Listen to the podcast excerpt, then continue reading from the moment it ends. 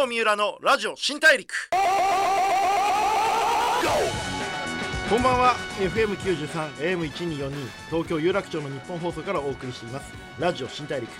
ザ・ブレイクスルーカンパニー GO の代表で PR クリエイティブディレクターの三浦貴博です。あのー、まあこの番組そもそも新大陸っていうのが自分のお仕事例えば前回だったら宇垣さんみたいなアナウンサーのお仕事をされていてでタレントとして別のお仕事を始めているみたいなある仕事でもう十分頑張った方が別の世界でチャレンジするそういったお話を聞きながら、えー、その方のまあ人生だったりその方が大事にしていることをお話しさせていただいてリスナーのあなたと一緒にたくさんの発見を重ねていく番組。それがこのラジオ新大陸です。さて今回お迎えするのは、えー、正真正銘の日本一を取った方です、えー、エンリケさんこと小川恵里さんです、えー、お知らせの後早速登場していただきます。どうぞよろしくお願いします。ブレイクスルー Here ゴー三浦のラジオ新大陸。ブレイクスルーザ・ブレイクスルーカンパニー GO の三浦貴大がお送りします。ラジオ新大陸。今回お迎えしたのはエンリケさんこと小川恵里さんです。よろしくお願いします。よろしくお願いいたします。いやありがとうございます。めちゃくちゃ嬉しいですねこれ。いやいやいやいやいやお誘いいただいて本当に。あのありがとうございます。いやいや本当に今回僕、はい、あのちょっと先にプロフィールをご紹介させてください、はい、エンリケさんといえば伝説のナンバーワンキャバクラ女ということでその華々しいとんでもない成果をいろいろ紹介しますとえ売上指名数顧客数9年間連続ナンバーワン。2018年のバースデーイベントにて3日で2億5000万円以上の売上達成。とんでもないですね。いやいやいやいやぼったくりましたもんいやぼったくってますねだって 日給8000万ですもんねいやもう本当にもうありがたいですね。いや素晴らしいです。はい、今日その辺のね、はい、あのコツとか、はい、そのある意味で言うと、うん、日本最強の営業パーソンである、エンリケさんのこの力とかも聞いてみたいと思います。あと僕すごい好きなのが、週7日間年間360日出勤。はい。はい。そうなんですよ。もうすごいタフなんですよ。風邪もひかないので、うん、えとにかく体調管理をすごいしっかりしました、うん、睡眠も絶対に8時間取るみたいそれがやっぱプロ意識っていうか、はい、自分のコンディションを整えることを徹底されてるのがやっぱ本当にかっこいいというかいやいやいやいやなんかこう頑張りすぎて体調壊しちゃう若手のビジネスマンとかクリエイターとか多いんで、うん。はい、そういう方に対してちょっと気をつけていただくことも含めて話していきたいと思ってます、はい、さて現在暮らしがですねもともと名古屋を中心にキャバ嬢をやっていらっしゃって、はい、え結構生活活変わりました？今。いやもうすごいガラッと。お昼の時間帯は前は寝ていたので、まずお昼から起きていることも生活も変わりましたし、うん、あとお酒をずっと毎日本当に大量に飲んでたので、あ、のシャンパンをボトルから飲み干す動画がバズりましたよねバズりましたあれはすごいですよね。よく知ってますね。いやいやいやあれって、はい、要はもう体が強いっていうレベルですよねあれ。体が強い。もう気合と根性は結構本当に他の女の子に負けないぐらい何でもできるんじゃないかっていう、はい、多分ゴキブリも食べれるんじゃないかぐらいなもう。あもう覚悟を示す必要があれば。はい。そんな感じであの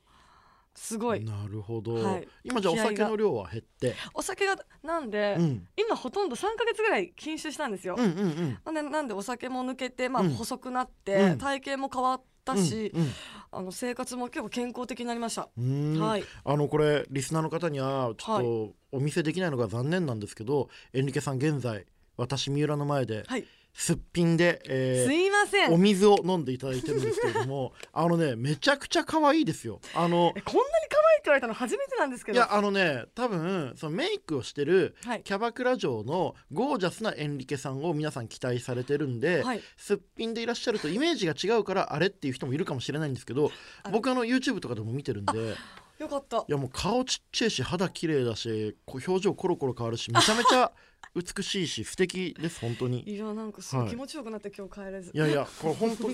今ってお仕事は、はい、あの知らない方にも教えてほしいんですけど、はい、具体的には今もういろんなお仕事されてるじゃないですか、はい、どんなことやってらっしゃるんですか？えっとまずはエステエステはい、エステをえっと銀座の方に開業しました、うん、銀座でエステはい、であとはえっとシャンパンバー。えー、ここも銀座でそれ僕超行きたいんですよ。えー、来てくださいよ。シャンパン冷やし待ってます。あはいはい。はい、ここで営業しちゃった。クレジットカード何枚か持ってきますね。はい、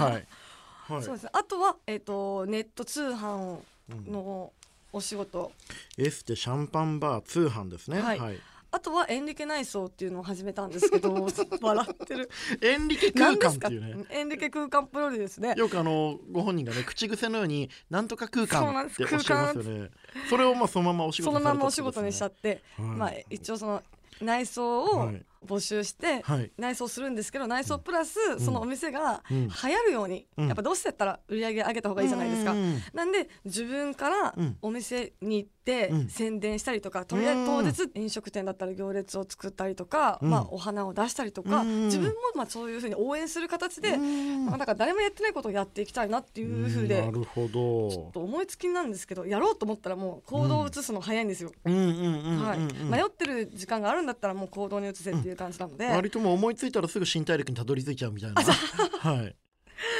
すごいな。でもちょっといろいろ教えていただきたいんですけど、はい、キャバクラ嬢として、はい、こうこれだけ伝説の成果を出す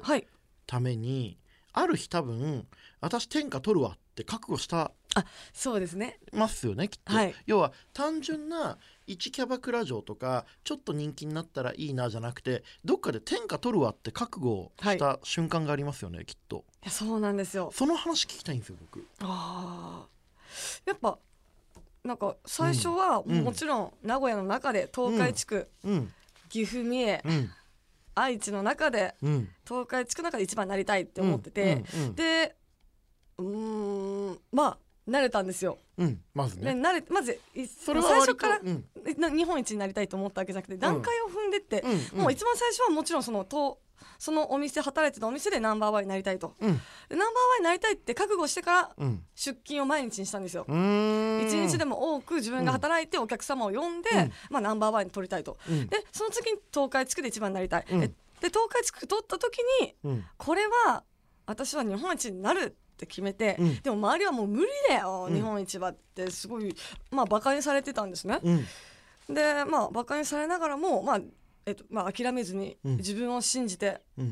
あのいろんなやっぱ関西だったり東京だったり、うん、あ関東かだったりこう、いろんなやっぱライバル多かったんですね、当時やっぱキャバ嬢、でもやっぱ仲はいいんですけどライバル意識がすごいあって、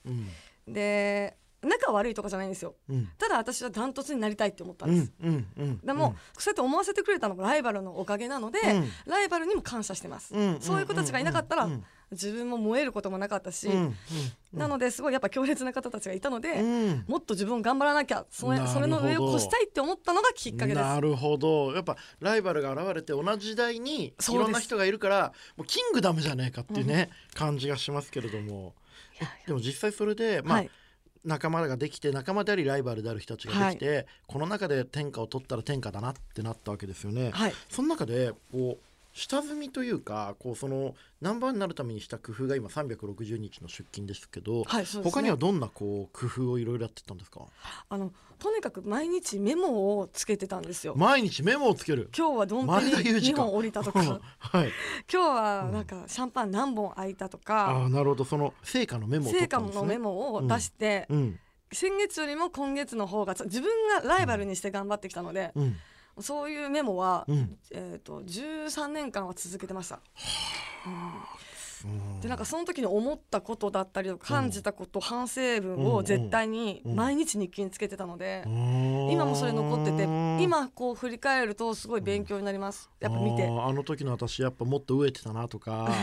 あの時の私ちょっと痛かったなとか、やっぱ反省する時もあるんですね。はい、そでもその反省したのをすぐちゃんとやっぱ自分の字で書いて、うん、あのそれあの書くことが大事だったんですよ。手書きが大事。はいコツコツコツコツ。でスマホとかじゃなくて手書きなんですそうなんですよ。手書きが大事なんですね。手書き大事です。あこれは本当国用とかトンボからスポンサーが来るかもしれませんね。なるほど。ノートでね。そうですね、はい、今そうです。そうやってやってあのー、常に常に毎日コツコツと努力をしてきましたね。うん。もともとはでも結構あれですよね。その最初かっこつけてたけど、うん、素の自分を出すって決めてからまたちょっと変わったんですよね。その話聞きたいんですよね。いやほんあの本当にもともと猫かぶりで猫かぶりって発音おかしいけどね。えっと。猫かぶりっていう人がいるみたいな、ね、猫かぶりで、はい、はい。大人の接客をずっとしてたんですよ。大人の接客？はい、うん。先輩とかがいて怖かったんで自分をなるべく出さずに、うん。目つけられないようにおとなしくしとるみたいな。わかりますかねなんか。お店の中でちょっとこう揉めたりとかあいつ生意気じゃないって言われたりするのを恐れてる部分、ね、恐れてるので、うんうんうんとにかく敵を作らず、うん、媚びを打って先輩に目をつけられないように、うん、まあ、静かに接客してたんですね。でもやっぱそうだと売れないんですよ。殻に閉じこもってるので。なのでその先輩たちをまず仲良くなるのに1年かけてなるほど。まず1年間は。まず先輩から通してたんですよ。うんなるほど、はい、で先輩たちと仲良くなるのにちょっと1年かかったんですけど、うん、仲良くなってから自分の素を発揮できるように接客でやっと出せてって、うんうんうん、そしたら「えこんな面白いの?」みたいな感じで、まあ喋りやすいし、なんかイメージが違うっていう感じで。エンリケって面白かったんだみたいなそうなんですよ。え何でもしてるとこんな静かなのみたいな。でもそれは全部こう布石で1年経ってこう認められた頃に出したんですね。そうなんです。最初から出すよって感じですね、いやいやでもその地ならしというか、はい、自分のキャラクターを武器にするためにも周りにやっぱりその武器を持ってることを理解してもらわないとね、うん、そうなんですよ、ね、最初からやると本当にびっくりされちゃうね、うん、で実際にやっぱ、自分を出すと変わるんですか？変わります、うん、あの素で接客できるので、うん、相手も素で接してくれるからコミュニケーション距離感が縮まりますね。うん面白い。やっぱりこうかっこつけて大人っぽい接客したりとか、はい、そのなんかいかにもまあ、お世辞を言うとか、うん、なんか気持ちよくなっていただければいいんですよみたいなこと言うとやっぱバレちゃうんですかね、まあ、いずれかなんかこう出ちゃいますよねそういうところで。縮まらないし。今日こうやって初めて会ってもこうずっとなんかもうあんまりこう殻破らなかったらやっぱ、それよりもこうやってバーって喋った方がそうですね、うん、なんか親近感湧くというか、うん、僕も今すごく話しやすいです、ね、ありがとうございます。ありがとうございます本当。でも実際なんか最近あのちょっとエンリケさんの活動とか見てて思うのが、はい、キャバクラの方々が昔ってただその接客するプロっていうことだったと思うんですけど最近なんかこうもっとみんな元気になろうよとか、うん、新しいビジネス始めようよとかなんか困ってる女の子をもっと応援したいよっていうすごい強いポジティブなメッセージを発信する方が増えてるそうですね。気がするんですよ。はい、これって一体どういう変化なんですかね？キャバクラが偏見をなくす、うん、なくなってきている時代、うん。うん、そして SNS インスタグラムをやっぱ前よりも全然使って集客してるっていうのもあると思うんですけど女性のファンを取り込むのがみんな上手くなってきてますよね。あキャバクラって女性のファンがいた方がうまくいくんですか、はい、やっぱり同性に好かれた方がいいです、へえ長く続けます。えそうやってビジネスにつながるんですか？そのキャバクラ嬢としての人気につながるんですか、もちろんもちろんそうです。お店に来てくれるんですか？来てくれます。一人でも。女の子が一人で。面白い。来てくれるので、うん、そうすると、うん、まあ、男の人だとやっぱどうしてもこう色恋だったりとかあると、うん、まあ叶わない恋だなと思ったら来なくなったりとかそういうの多いんですけど女の子っていうのはその失恋とかないし、本当に応援っていう気持ちで来てくれるのでず、長いですね一人の人が応援してくれたら。えじゃあエンリケさんってもう男性からもめちゃくちゃ人気あるのは当たり前ですけど、はい、女性のお客さんお店に来てくれるお客さんも結構いらっしゃるんですね、うん、えっと73ぐらい。マジで？最終的には。91とかじゃないんですね。やばいです。7, 7割が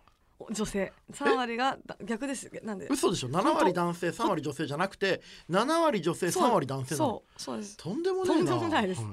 ちょっとそういう僕の想像もはるかに超えてすごい成果を出しまくってるエンリケさんの、はい、ちょっとこれからのビジネスとかについてもちょっと次回は聞いていきたいと思います、はい、エンリケさん次回もよろしくお願いします。よろしくお願いいたします。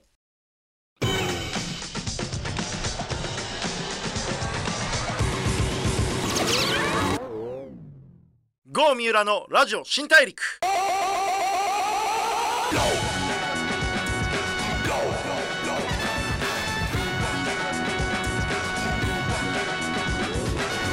FM93、AM1242 東京有楽町の日本放送からお送りしてきましたラジオ新大陸。エンリケさんこと小川恵里さんをお迎えしてお話を伺ってきました。いかがだったでしょうか？いや僕すごいもともとすごくお会いしたかった方なんですごい嬉しかったんですけどやっぱその天下を取ると決めないと天下を取れないっていうお話がやっぱすごく良かったなと思っていてでそのための努力が毎日手書きでメモをつけるってこうなんか昔のなんかこう武将のなんかこう日記じゃあるまいしめちゃめちゃ地道なことをちゃんとやってその結果が今なんだなっていうみんな結構地道なことをなめたり諦めたりいやそれやっても無駄だって思う人が多いと思うんですけど意外に結局こう成し遂げた人ってそういうことを諦めないでやった人だけなんだなっていうあの、まあ、これ「はじめの一歩」って漫画の言葉ですけど努力をすれば報われるとは限らないが成功したやつは大体努力してるっていうのはあの今日もなんかエンリケさんと話して思いましたね。さて、えー、そんなエンリケさんですけれども初のスタイルブック「えー、ハッシュタグエンリケ空間伝説のキャバ嬢。小川恵里の「男にも女にもモテるメイクファッション」という本が宝島社より発売中です。あのすごいエンリケさんのめっちゃえこんなカットあり？みたいなところからいろんなこうプライベートのクローゼット空間見せてもらったりとか名言集とか一冊でいろんな楽しみ方がある本だと思うのでぜひ読んでいただきたいなと思っております。さて、えー、次回も一緒にエンリケさんお越しいただいてたくさんの発見していければと思っています。ラジオ新大陸お相手はザ・ブレイクスルーカンパニー号の三浦貴弘でした。